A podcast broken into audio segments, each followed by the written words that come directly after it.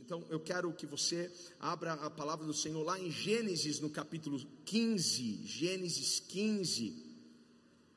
E diz assim a palavra do Senhor: Depois dessas coisas, o Senhor falou a Abrão numa visão: Não tenha medo, Abrão, eu sou o seu escudo, grande será a sua recompensa. Mas Abraão perguntou: Ó oh, soberano Senhor, que me darás se continuo sem filhos? E o herdeiro do que possui, Eliezer de Damasco. E acrescentou: Tu não me deste filho algum, um servo da minha casa será meu herdeiro. Então o Senhor deu-lhe a seguinte resposta: Seu herdeiro não será esse, um filho gerado por você mesmo será o seu herdeiro, levando-o para fora da tenda, onde estava Abraão na tenda. Então, Deus, levando para fora da tenda, disse-lhe: Olhe para o céu e conte as estrelas, se é que pode contá-las. E prosseguiu: Assim será a sua descendência. Abraão creu no Senhor e isso lhe foi imputado, creditado como justiça. Disse-lhe ainda: Eu sou o Senhor que o tirei de Ur dos caldeus para dar a você uma te esta terra como herança. Alguém grite aleluia! Feche os seus olhos, Pai. Obrigado pelas palavras que o Senhor liberou sobre nós durante toda essa semana. Que esta palavra, Pai, penetre também o coração dos teus filhos e venha fechar, ó Pai, este propósito que colocamos diante do teu altar. Que sonhos sejam resgatados e que a visão dos teus filhos se abram, Pai, para ver o futuro glorioso que o Senhor tem para eles. Que eles vençam, Pai, o passado, o medo, Deus, e avancem para o novo que o Senhor tem. Pai, eu lhe peço que o teu espírito aumente a sua presença neste lugar agora. Enquanto estiver pregando, Pai, que cadeias sejam quebradas, que vendas dos olhos sejam arrancados, ó Pai, e que o seu povo seja tomado de uma coragem, de uma intrepidez. É o que eu lhe peço agora, Pai, no nome de Jesus. Alguém diga amém. Pode tomar o seu lugar. Hoje o tema da minha mensagem é olhe para o futuro. Você pode repetir isso? Olhe Olhe para o futuro. Nós estamos prestes a pisar numa nova década. Eu tenho declarado que essa será a melhor década das nossas vidas. Será a melhor década da nossa história. Mas a pergunta é: com que lente estamos vendo essa próxima década? Quais são as lentes que nós estamos usando? As lentes que você usará ela determinará aonde você chegará. Por isso precisamos ajustar o foco. Faz assim, ó, ajuste o foco. Ajuste o foco. Esses dias eu estava com os meus peixinhos no meu aquário, eu estava limpando o vidro e eu limpava, poxa, mas está embaçado. Eu limpava, limpava. Quando eu fui ver, eram os meus óculos que estavam sujos. Precisamos limpar as nossas lentes e usar as lentes da palavra de Deus para enxergarmos o nosso futuro. Porque se usarmos as lentes que a sociedade está impondo para nós, nós só vamos ver pânico, terror, medo, escassez, falta de tudo. Mas quando nós ajustamos o foco, nós olhamos para as promessas, olhamos para a palavra de Deus, porque Deus tem um futuro para você, Deus tem um futuro para mim, Deus tem um futuro para esta casa. Ei, alguém pode se animar com isso, glorificando o Senhor. Deus tem um futuro e esse futuro é glorioso glorioso, glorioso. Eu quero ler com vocês Jeremias 29, 11, que diz assim: Porque sou eu que conheço os planos que tenho para vocês, diz o Senhor, planos de fazê-los prosperar, diga prosperar, planos de fazê-lo prosperar plano, eu vou repetir, até você, meu irmão, dá um, um berro de glória. Planos de fazê-los prosperar. planos de fazê-los prosperar. Esses são os planos de Deus. Deus tem planos para você, planos de fazê-los prosperar e não de causar dano. Deus não tem prejuízo, Deus tem um plano de prosperidade, crescimento, abundância para você.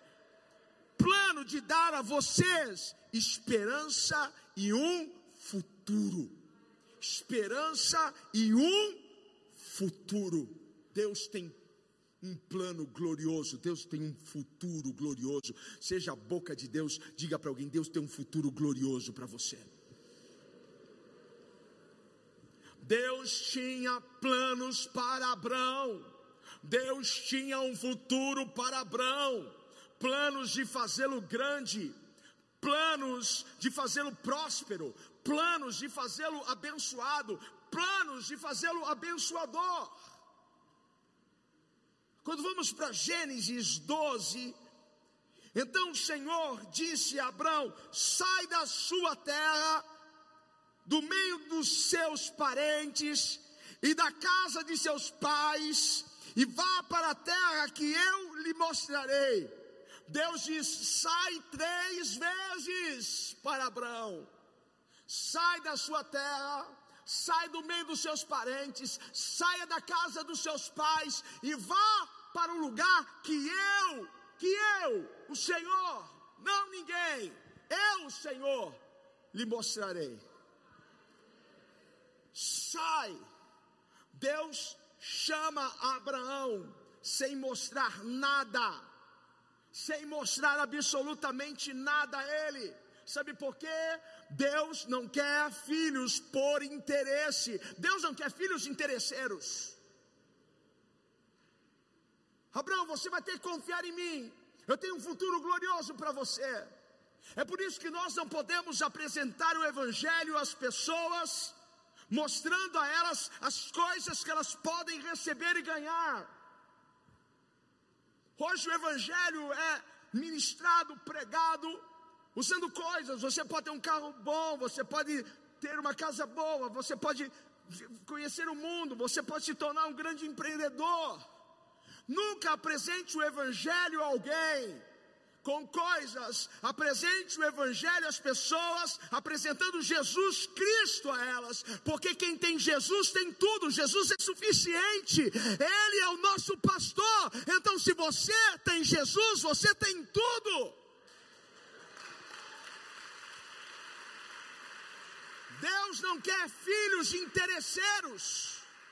Deus quer filhos que confiem no Pai e no que o Pai tem. Existem lugares e existem pessoas que você terá que deixar. Existem lugares que Deus não vai poder cumprir o propósito dele enquanto você estiver lá. Existem relacionamentos que Deus não vai poder cumprir o propósito dele na sua vida se você continuar. Eu sei que é duro isso, mas é uma verdade. Deus só vai mostrar o propósito dele a você quando você resolver sair e segui-lo sem interesse algum. Eu não estou aqui por aquilo que ele pode me dar, estou aquilo aqui por aquilo que ele fez por mim. Deus vai iniciar o propósito dele na sua vida quando você resolver sair sem interesse, sem interesse na recompensa, sem interesse naquilo que Deus pode dar e fazer na sua vida. Aqui em Gênesis 15, ainda é Abraão. Dois capítulos à frente, Deus muda o nome de Abraão para Abraão. Abraão agora quer dizer pai de uma grande nação, pai de multidões. Deus em toda a Bíblia muda o nome de muitas pessoas. Abraão foi para Abraão, Sarai para Sara, Jacó para Israel, Simão para Pedro, Saulo para Paulo. Olha só o que eu aprendi. No rito judaico, quando você dá nome às coisas, você exerce autoridade sobre aquela coisa. Quem dá nome exerce autoridade sobre ela. No Éden, Deus disse para Adão nomear, dar nome aos animais, as aves, animais silvestres, animais domésticos. E Deus deu ao homem domínio sobre esses animais, porque tudo aquilo que nós nomeamos, exercemos autoridade.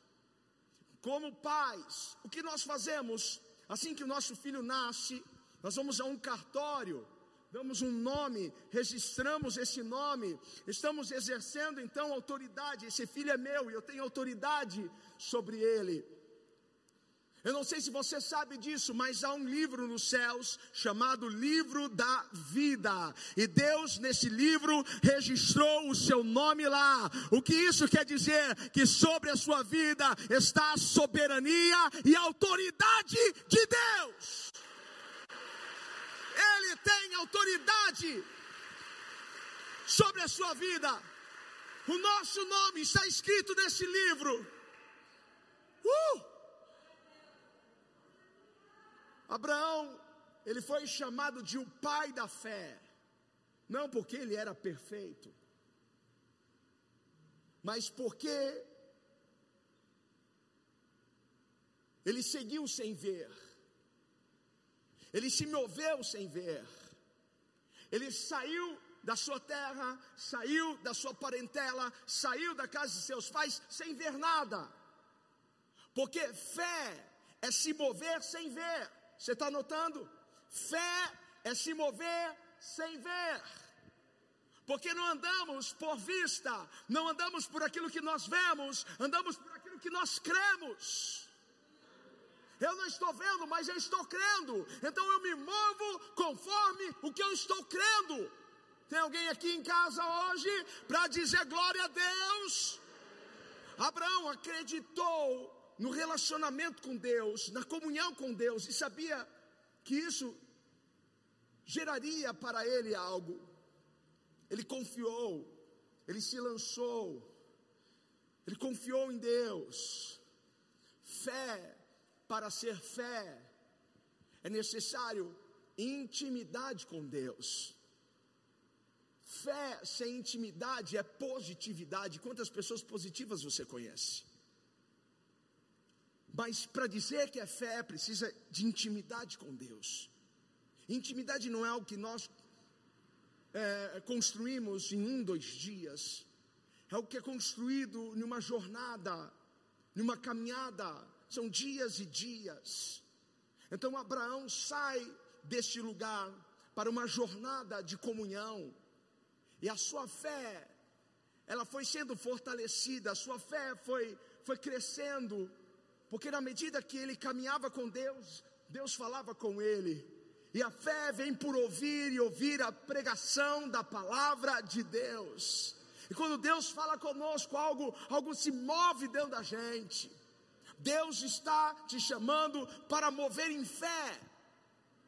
Para se mover em fé, na fé que faz com que o impossível deixe ser impossível, a fé que faz o impossível acontecer, a fé que chama a existência o que não existe, como que se já existisse. É a fé que diz: ah, minha carteira já está assinada. Aí a pessoa abre a carteira, mas eu não estou vendo, não tem carimbo nenhum, você ainda continua desempregado. Ah, seu tonto, eu estou falando pela fé porque eu já vejo a minha carteira assinada, eu já vejo o CNPJ da minha empresa, eu já vejo já o crescimento abundante dos meus negócios, eu já vejo um milhão caindo lá na minha conta, eu já vejo minha casa nova, eu já vejo meu carro novo. Você não está vendo meu carro novo na garagem? Não, mas a minha fé já está vendo. Se mova em fé. Aleluia! Se move em fé. Abraão tinha 75 anos quando o Senhor o chamou. Minha sogra, a Cida tem 74? 70? 77 já? Você está envelhecendo tua mãe. 77? Vamos lá. Abraão com 75 anos. Quando, quando nós chegamos nessa idade, nós estamos na reta final. Outro dia eu cheguei para minha sogra e falei assim: Cida, vamos trocar o teu carro? Troca o teu carro. Falei, trocar para quê? Quanto, quanto tempo mais eu tenho de vida? Vou trocar para quê? Eu vou viver mais quanto tempo? É porque quando você chega nessa idade, você está na reta final. E então você começa a viver o que você é, desfrutar daquilo que você conquistou, viver o que, do que você conquistou. Faz sentido para alguém isso? Então, eu tenho 75 anos, 77, então ah, já estou na reta final. Eu, eu, preciso desfrutar agora do que eu já conquistei. Não adianta mais eu sonhar, não adianta mais eu querer trocar de carro. Não, para quê? Como minha sogra disse. Mas Deus faz tudo na contramão. Você já, já percebeu isso? Que Deus, Deus muda toda a sequência, Deus quebra o que é natural, o que é comum. Porque Deus agora, na velhice de Abraão, Deus dá sonhos a ele, Deus instiga ele a sonhar com coisas que ele não tinha, faz com que ele veja coisas que ele não podia ver antes. Esse é o nosso Deus para cumprir a palavra de Joel, porque os vossos velhos terão sonhos. Ei, nunca é tarde para sonhar. Nunca é tarde para sonhar. Não importa quanto tempo você tem de vida, quanto tempo você está naquele lugar, não importa. Volte a sonhar. Porque Deus tem sonhos para nós. Alguém pode gritar aleluia. Mas muitas vezes o nosso futuro parece ser incerto. Muitas vezes parece que nós não vamos alcançar, nós não vamos chegar lá, mas só parece. Nós sabemos que 2020 foi um ano atípico, e nós não conseguimos realizar muitas das coisas que tínhamos planejado. Muitas pessoas foram impedidas de sonhar, pararam de olhar para o futuro, porque veio uma insegurança e uma incerteza tão grande. Como eu vou planejar alguma coisa, não sei como será. Como eu vou planejar uma, uma viagem, não sei se vão fechar tudo. Como eu vou planejar abrir um negócio. Se eu não sei se a crise vai piorar para Abraão, o tempo estava passando. Havia a necessidade de gerar, porque um homem com a envergadura de Abraão, sem um herdeiro, era vergonhoso. Ele queria gerar, mas o tempo estava passando, ele estava ficando cada vez mais velho. A possibilidade de gerar, de Sara gerar, era cada vez mais difícil, ela já era estéreo. Mas com o tempo passando, aquilo se tor tornava cada vez mais impossível, ficava cada vez mais longe. Veja se isso não faz sentido para você. Não é que nós estamos duvidando de Deus. Não é que Abraão ou Sara estavam duvidando de Deus, que Deus não podia dar a eles um filho. Nós sabemos que Deus é todo poderoso, glorioso, mas nós, na verdade, duvidamos de nós mesmos. Como eu, sendo velho, poderei gerar, como Sara, sendo velha e estéreo, poderá gerar. O problema não, não, não, é o Senhor, o problema sou eu. E muitas vezes o problema está conosco, muitas vezes a nossa falta de fé não, não é a falta de fé em Deus, é a falta de fé na gente. Muitas vezes não é que nós não estamos acreditando em Deus, nós estamos acreditando em nós mesmos. Que há uma possibilidade para avançar, que há uma possibilidade para crescer, que há uma possibilidade para gerar. Deus sabe que você confia nele, Deus sabe que você crê nele, mas está na hora de você acreditar em você, está na hora de você botar fé que este negócio vai prosperar, que a sua vida vai mudar, que este casamento vai ser salvo e restaurado. Está na hora de você acreditar que o seu filho vai deixar as drogas, vai deixar o homossexualismo. Está na hora, ainda que pareça impossível, nós cremos em um Deus que faz o impossível se tornar possível. Não coloque barreira.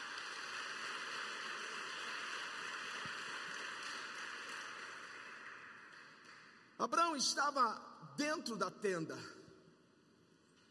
E Deus aparece a ele em uma visão. E a primeira coisa que Deus diz a Abraão é: não tenha medo. Não tenha medo. Eu sou o teu escudo. Eu sou a tua recompensa. Isso parece ser uma boa notícia para você? Isso parece ser suficiente? Ei, não tenha medo. Eu sou o teu escudo. Eu sou a tua recompensa. Isso parece ser suficiente. Só que Abraão tinha algo que ele queria resolver. E ele diz: Ó soberano, Senhor, o Senhor não me desse um filho, um herdeiro. E se eu morrer agora, quem, quem herdará todos os meus bens? Esse meu servo de Damasco, Elisé, ele que herdará tudo. Senhor, eu estou ficando velho. Eu preciso de um filho. Abraão abre o coração para Deus, revela a sua vulnerabilidade. Senhor, eu preciso. Às vezes nós recebemos tantas palavras de Deus, tantas profecias, mas ainda há questões, e às vezes nós ficamos sem graça. Será que eu falo para Deus? Deus está me prometendo tantas coisas maravilhosas, mas seja sincero, abra o seu coração, fale com Deus. Fale daquilo que está doendo, fale daquilo que está machucando a sua alma, o seu coração. Não tenha dengos com Deus. Abra, porque na, na sua vulnerabilidade Deus entrará com poder e a glória. Então Deus, Ele começa agora a dizer a Abraão algo sobre o futuro dele. E Deus diz Abraão: Não será esse teu servo herdeiro, tu irás gerar. Deus está falando de presente ou de futuro, Deus está falando de futuro, de algo que está por vir, de algo que está para acontecer. Só que Abraão estava em um lugar em que a sua visão estava limitada. Quando você está dentro da tenda, sua visão é limitada. Você só consegue ver o que está lá dentro, só consegue enxergar o que você tem. Às vezes nós estamos em um lugar, ou estamos conectados com pessoas que limitam a nossa visão. Você já esteve em um lugar que você não podia sonhar, que parece que o lugar te prendia, não te deixava voar. Você já esteve num lugar assim que você parecia um passarinho preso numa gaiola? Eu quero voar, eu tenho asas, mas esse lugar me prende. E existem pessoas que elas nos puxam para baixo. Existem pessoas que todas as vezes que nós estamos tirando uma venda dos nossos olhos, elas parecem ter uma nova venda para colocar em nossos olhos. Pessoas que limitam a nossa visão, pessoas que não acreditam nos nossos sonhos, pessoas que não apoiam os nossos sonhos, pessoas que não motivam. Eu não quero andar com gente que não me incentiva a alcançar os meus sonhos. Eu quero andar com gente que não me limita a voar. Pessoas que diz voa, águia, voa, voe mais alto, águia, você nasceu para voar. Aleluia. Abraão precisava sair da tenda. Diga alguém, Abraão precisava sair da tenda. Você também precisa sair da tenda. Tudo que ele tinha de mais precioso e importante estava onde? Na tenda. O que ele tinha de mais precioso, sua esposa, estava na tenda. Seus bens, estava na tenda. Recursos, alimento, comida, estavam na tenda. Estar dentro da tenda é viver a realidade do conformismo. Estar dentro da tenda é você estar na zona de conforto. Porque você parece estar satisfeito com aquilo que você tem, com o lugar que você está. Estar na tenda é você estar vivendo o presente e o passado. Mas quando você sai para fora da tenda, sair para fora da tenda é um convite para viver o futuro que Deus tem a você. Sair da tenda é abraçar o amanhã, é abraçar o futuro, é abraçar a novidade que Deus tem para nós. Deus estava dizendo para Abraão: Abraão, você pode ter coisas boas dentro da sua tenda, mas quando você sair dela, você verá que eu tenho coisas melhores para você, que eu tenho coisas maiores, eu tenho algo bem melhor para você. Você está pensando que o que você está vivendo é bom? Espere até você sair da tenda. Espere até você sair e olhar as estrelas dos céus. Espere até você ver o que Deus pintou e desenhou para você, o que Deus planejou para a sua vida. Você precisa sair da tenda. E a primeira tenda que você precisa sair, eu, eu quero dar nome a algumas tendas aqui. E a primeira tenda que você precisa sair é a tenda do passado. Diga, tenda do passado. Anota aí tenda do passado, eu preciso sair da tenda do passado. Quem quer viver algo novo, não pode estar preso a coisas do passado. Se eu quero viver esse futuro, eu não posso estar preso, atrelado às coisas velhas. Você deve estar disposto e empolgado o suficiente para abraçar o seu futuro, porque se você não estiver empolgado, se você não, estiver assim cheio de vontade para viver algo novo, você nunca vai deixar o velho. Quantos estão dispostos a abraçar o novo de Deus? Então você está dizendo, Deus, eu estou disposto a deixar as coisas velhas para abraçar as coisas novas, porque o novo é sempre melhor. Hey! Se eu te der um iPhone 5, você vai ficar feliz? Ah, mas até você ver o iPhone 12 Pro Max. Hã? Quem quer ficar com o iPhone 5? Eu tenho certeza que está tá cheio de, de coisa dentro de você se mexendo. Eu quero esse iPhone.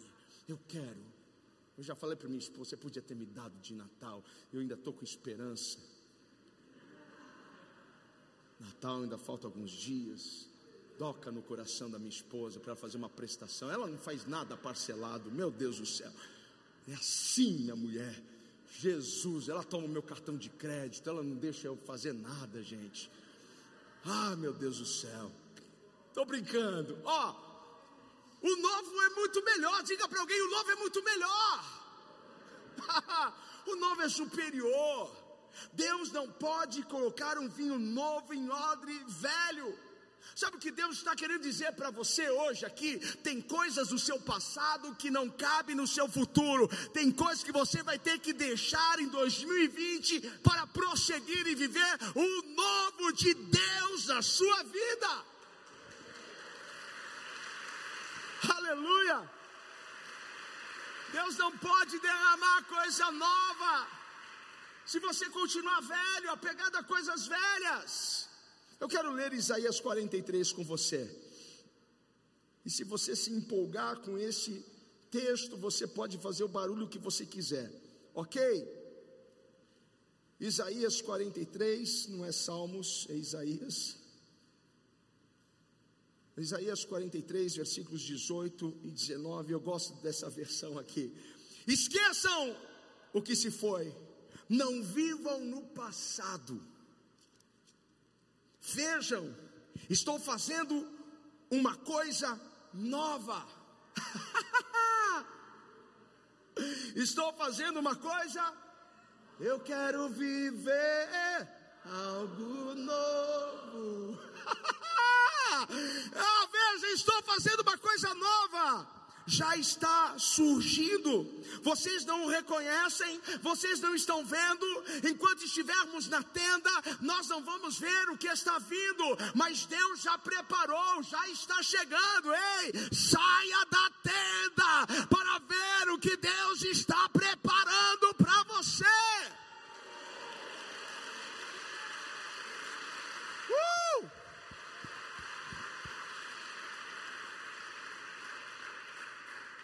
O que você tem que deixar em 2020, sabe o que é? Mágoa, ressentimento. Isso é muito pesado para você carregar. E quando você tem muito peso, os seus passos se tornam lentos e cansativos. Perdoe. Deixe o passado para trás. Vire a página. E comece a escrever uma história nova para você. Está vindo um novo ano. Pense num livro em branco. O que você vai escrever. Vire a página da sua história. E viva o futuro glorioso que Deus tem para você. Saia da tenda do vitimismo. Essa é uma outra tenda que precisamos sair. Pega isso para você. Ninguém deve nada para você. O mundo não deve nada para você. Ninguém tem uma dívida com você. Tem um povo mimizento que diz que a gente, alguns, tem uma dívida cultural e histórica. Eu não tenho dívida cultural histórica, a não ser com a Caixa Econômica Federal, que meu apartamento está financiado. Eu não tenho dívida com ninguém. Eu não devo para ninguém e ninguém deve nada a mim. Você já ouviu essa história? Ei, vocês têm uma dívida cultural histórica.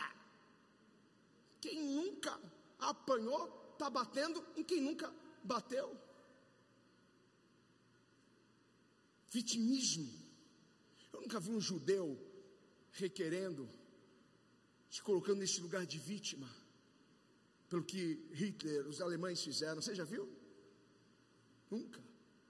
Porque você escolhe ser nessa vida sobrevivente ou vítima. Quem você quer ser? Vítima ou sobrevivente? Vítimas, elas sempre estão cobrando de alguém por aquilo que ela está sofrendo. Ela sempre está culpando alguém pela sua dor, pela sua incapacidade, pela sua falta de prosperidade por, por, pela, pelas perdas que ela teve, ela sempre procura, ela, ela nunca se autorresponsabiliza, e ela nunca vira página, e ela nunca ressignifica nada, ela sempre está procurando um culpado. Ah, minha vida está assim por causa de Fulano, de Ciclano, de Beltrano. Ah, sabe por que eu perdi? É por causa disso, sabe por que eu deixei de prosperar? É por causa daquilo. Ei, saia do vitimismo porque pessoas que habitam a tenda do vitimismo não prosperam, não avançam, não crescem. Pessoas que só reclamam da vida, ei, para de encher o saco, porque quem é vítima só enche o saco das pessoas, enche do pastor, enche do mundo todo, ei, faça um favor para o mundo, sai da tenda do vitimismo, ei, rompa com isso, encare as circunstâncias. Com meu Deus eu salto muralhas. Pessoas que são vítimas, elas não inspiram, elas enchem o saco. Elas não motivam pessoas, elas querem trazer todo mundo para o nível delas, para a frequência dela, para a atmosfera dela. Tô fora. Tô fora. Agora, sobreviventes, sobreviventes são diferentes, porque eles são vencedores, eles venceram dores. Sobreviventes não são pessoas que nunca passaram por traumas, por perdas, não são pessoas que não foram enganadas, não foram feridas, não foram traídas, não foram machucadas, não foram abandonadas, não foram rejeitadas. Pelo contrário, sobreviventes passaram por tudo isso Mas eles ressignificaram e não ficaram presos a isso, eles deixaram, abandonaram, viraram a página, e agora elas inspiram pessoas, elas é, transpiram motivação, elas transpiram força, vigor, coragem. Oh, eu gosto de olhar para aquelas pessoas que sobreviveram a dores, a traumas do passado, que perderam muitas coisas, mas elas se refizeram em Deus, estão de pé novamente. Ei, essas são as pessoas pessoas que me inspiram, elas não atrapalham a vida de ninguém, elas não são um peso morto para a família, para a igreja, não, pelo contrário, elas se apoiam, elas inspiram, elas motivam. Ei, tem algum sobrevivente aqui nessa noite? Aleluia! Faça um favor para o mundo, saia da tenda do vitimismo. Pare de encher o saco das pessoas, pare de ser tão negativo, pare de ser tão pessimista. Pare de querer contar, contar problemas para as pessoas. Saia da tenda da religiosidade. Essa é uma outra tenda que nós precisamos sair. Saia da tenda da religiosidade. Por muito tempo a igreja e a religião impediu as pessoas de se tornarem grandes, porque elas diziam o seguinte: vocês vão roubar a glória de Deus. Como que se eu crescesse eu roubasse a glória de Deus. As pessoas entenderam errado que ele cresça ou diminua. Não é para você diminuir a ponto de você não, não ser grande, não ser próspero, não ser abençoado, de não aparecer. A religiosidade vai enobrecer a pobreza, onde a pobreza é nobre. Eu bispo tivemos no Haiti, gente, que pobreza, que miséria. Eu queria trazer todos os alunos de uma escola que nós fomos, queria trazer para casa, porque era uma, uma condição horrível. Miséria, pobreza ao extremo. Eu não vi nada de nobre na pobreza. Ei, hey, ser pobre não tem nada a ver com nobreza, mas a religiosidade impõe. Deus não te fez para ser pequeno.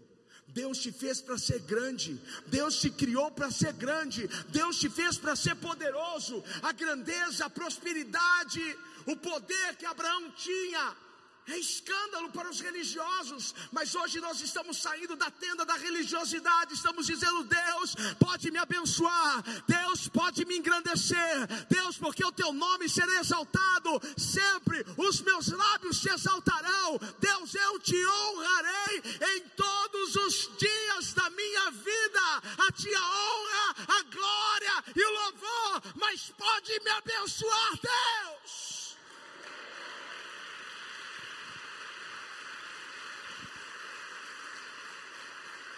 Se prosperidade, se grandeza incomoda você, religioso, deixe o Rafael prosperar em paz. Deixe o Vinícius prosperar em paz. Não se incomode com a minha prosperidade, nem com a prosperidade de ninguém. Ei, fique na sua. Se isso não faz sentido para você, mas Deus me criou não para ser pequeno, Ele me chamou para ser grande. Porque o meu pai é grande, o meu pai é grande. Sabe como você rouba a glória de Deus quando você deixa de ser quem você foi criado para ser? Quando você deixa de ser grande, quando você não deixa os seus dons, os teus talentos serem usados, quando você é um inútil, é aí que você rouba a glória de Deus. Você já viu essa parte na Bíblia? Deus te chamou para ser cabeça e não cauda. Deus te chamou para estar por cima e não por baixo. Ei, tem alguém que é cabeça aqui. Tem alguém que vai andar por cima em 2021, na próxima década. Então deixa eu ver esse ânimo. Reaja, igreja. Reaja. Mostre para Deus Eu sou cabeça, eu não sou cauda. Eu andarei por cima e não por baixo. Uh! Aleluia!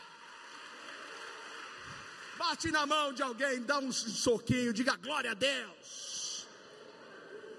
Pode sentar. Ei! Tá quente aqui, hein? Saia da tenda do medo. Anote aí. Saia da tenda do medo. Essa é uma das tendas mais terríveis para se estar. Porque o medo te paralisa. O medo te impede de ser grande, de avançar, de crescer, de conquistar.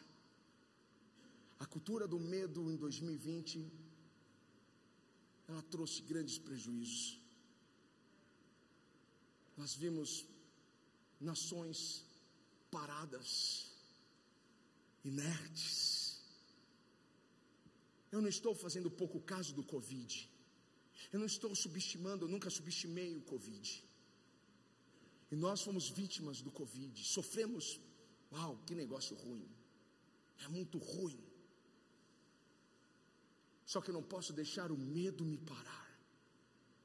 Eu não posso deixar com, com que o medo me impeça de sonhar e de enxergar o futuro que Deus tem para mim. Eu não posso aceitar ficar trancado, porque Deus me fez para ser livre. Eu preciso hoje romper com o medo. Porque Deus não nos deu um espírito de temor, mas Ele nos deu um espírito de poder. Ei, há um espírito poderoso dentro de você. Eu vou repetir: há um espírito poderoso dentro de você. O verdadeiro amor lança fora o medo. Eu não sou mais escravo do medo. O medo fez um exército recuar, um exército. O exército do Deus vivo, o exército de Israel recuou, o exército de Israel ficou em modo inerte. Mas quando um gigante se depara com alguém que resolveu sair da tenda do medo, ele está perdido. Eu vou repetir. Você não pegou. Quando um gigante se depara com alguém que decidiu sair da tenda do medo, ele está perdido. Os teus gigantes estarão perdidos, porque eu sei que você hoje saiu da tenda do medo e vai enfrentar Golias. Pode vir, porque hoje mesmo o Senhor te entregará nas minhas mãos. Você vem contra mim com espada e com lança, mas eu vou contra ti em nome do Senhor dos Exércitos. Eu não tenho medo. Davi sai da tenda do medo e derruba um gigante. Gideão sai da tenda do medo e com 300 homens vence um exército poderoso. Samar sai da tenda do medo, desembanha sua espada e luta contra centenas de filisteus sozinho para defender o seu pedaço de terra, uma plantação de lentilha. Quando nós resolvemos sair da tenda do medo, nós vencemos as nossas batalhas. Quer vencer batalhas? Vença o medo. Renuncie o medo hoje. Onde você estaria agora se você não tivesse medo? É uma pergunta de confronto. Ninguém cresce na zona de conforto, crescemos na zona de confronto, e Deus está confrontando você, aonde você estaria agora se você não tivesse medo, aonde estariam os seus negócios, em que patamar estariam os seus negócios se você não tivesse medo, em que lugar você estaria naquele, naquele negócio, naquela empresa, se você não tivesse medo, aonde estaria o seu ministério, Deus, Deus me confrontou, aonde você estaria agora se você não tivesse medo. O medo não é algo que a gente tira que nem camiseta. O medo é algo que a gente vence. Diga para alguém: você precisa vencer o medo. Você não pode viver o propósito de Deus enquanto você não vencer o medo. Vença o medo. Levante as suas mãos e diga: Eu vencerei o medo. Eu não sou mais escravo do medo. Vamos aplaudir o Senhor. Saia da tenda do passado. Saia da tenda do vitimismo. Saia da tenda da religiosidade. Saia da tenda do medo. Podíamos colocar outras tendas aqui, mas o tempo não nos permite. Sabe onde está o seu futuro? O seu futuro está dentro de você. É aí que está o seu futuro. Porque Deus colocou sementes dentro de você. Deus colocou grandeza dentro de você. Deus chamou Abraão, sai da tenda. E a Bíblia diz que Deus pega Abraão. O Vini me mandou uma mensagem e falou, Igor, que ele estava agora recentemente lá no sertão do Ceará. Igor viu o céu mais lindo. Eu nunca vi um céu daquele. Tantas estrelas, não, não tinha lugar vago, não tinha lugar vazio, era só estrela. Eu sei que em São Paulo a gente olha, vê algo bem, bem pequeno, mas Deus tira Abraão da tenda e faz com que ele olhasse os céus, porque aquelas estrelas representam as sementes que Deus colocou dentro dele. Preste atenção nisso. Isaac estava em Abraão em todo o tempo, aquela semente já estava nele. Ei, as sementes de grandeza, as sementes para o seu futuro aí dentro. Ei, sai da tenda e olhe para o céu, olhe e contemple as estrelas. Quando você olhar para as estrelas, lembre-se das sementes que Deus colocou dentro de você. Lembre-se. Oh. Deus nos dá coisas em formas de semente. Deus nunca vai nos dar coisas prontas, grandes. Tudo começa pequeno. Tudo começa pequeno. Nosso futuro está em forma de sementes. E Deus colocou dentro de você tudo aquilo que você precisa. Tudo que você precisa está em você. Abraão, que você tem nas mãos um cajado, é tudo que você precisa. Gideão, que você tem, ah, vou pegar uma espada, vou pegar, ótimo. Ah, o, que, o que você tem na sua casa, uma pequena botija de azeite, tudo que a gente precisa, nós já temos. Agora nós precisamos ativar essas sementes. É por isso que nós precisamos sair da tenda. Enquanto ficamos na tenda do passado, enquanto ficamos na tenda do vitimismo, oh, coitado de mim, oh, dó de mim, oh, tadinho de mim, ei, alguém olha para mim, alguém tem a pena de mim, ei, ei. Enquanto você estiver na tenda do vitimismo, enquanto você estiver na tenda da religiosidade, não, eu não posso prosperar, porque dinheiro corrompe, porque prosperidade estraga a vida das pessoas. Não, eu não posso ser grande, só Deus é grande. Quem é que será maior do que Deus? Não há ninguém como Ele no céu, na terra, nem embaixo da terra. Deus está muito bem resolvido com a grandeza dEle e Ele compartilhou conosco.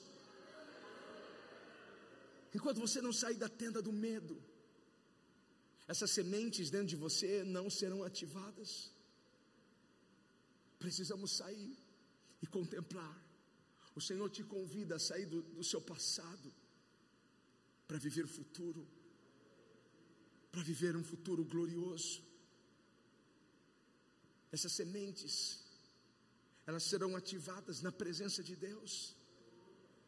2021 e pelo resto da sua vida, não saia da presença de Deus. É na presença de Deus que as sementes são ativadas, é na presença de Deus que a, que a nossa grandeza vem para fora, é na presença de Deus que os nossos dons aparecem, é na presença de Deus que os nossos talentos surgem. Ei, é na presença de Deus. Sobe aqui.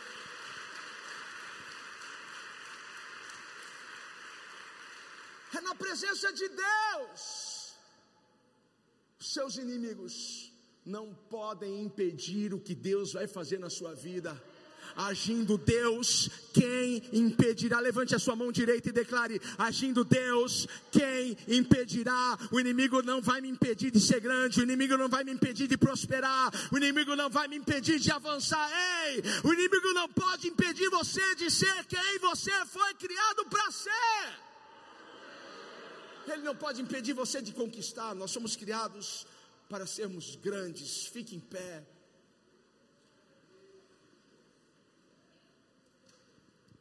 Diga para alguém: você foi criado para ser grande. Você foi criado para prosperar. Para quem estou pregando nessa noite, para quem essa palavra, pare de acreditar nas mentiras do inimigo, pare de concordar. Sabe qual é a minha definição de fé? Além de, de crer nas coisas que não existem, é concordar com Deus. Mas tem pessoas que concordam com o diabo. Sabe o que é medo? Medo é a fé no reino errado. Porque a fé diz que eu posso. A, a, fé diz que eu vou crescer. A fé diz que eu vou prosperar. A fé diz que essas sementes virão para fora. A fé está dizendo que eu terei a melhor década da minha história. A minha fé, mas o medo é a fé no reino errado, no reino das trevas. Diz: você não pode, isso não é para você. Tem Covid, ixi. Sabe-se lá se essa vacina vai dar certo. Você já fez as contas? Quantos anos vai vai levar para todo mundo ser vacinado, e tua vida vai ficar parada até lá. Se levar sete anos, sete anos, está amarrado em nome de Jesus, está quebrado em nome de Jesus. Porque a fé diz que mesmo com pandemia eu avançarei, eu conquistarei, com meu Deus eu salto muralhas.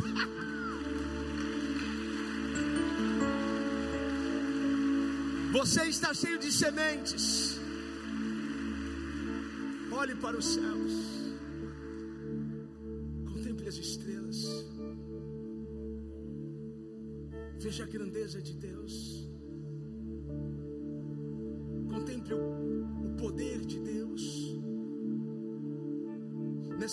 Década, faça um favor para o mundo. Deixe essa semente crescer. Faça um favor para o mundo, deixe a luz de Deus brilhar. Faça um favor para o mundo, deixe os seus talentos, os seus dons serem usados pelo Espírito Santo. Na próxima década, não se esconda, apareça, ponha as caras, seja ousado, seja intrépido. Ei, risque a palavra medo, risque, anule renuncie o medo. A palavra de Deus, a ordem é: seja forte e corajoso. Seja forte e corajoso. Faça um favor para o mundo, querido. Seja forte e corajoso. Vamos aplaudir o Senhor. Eu quero viver algo novo.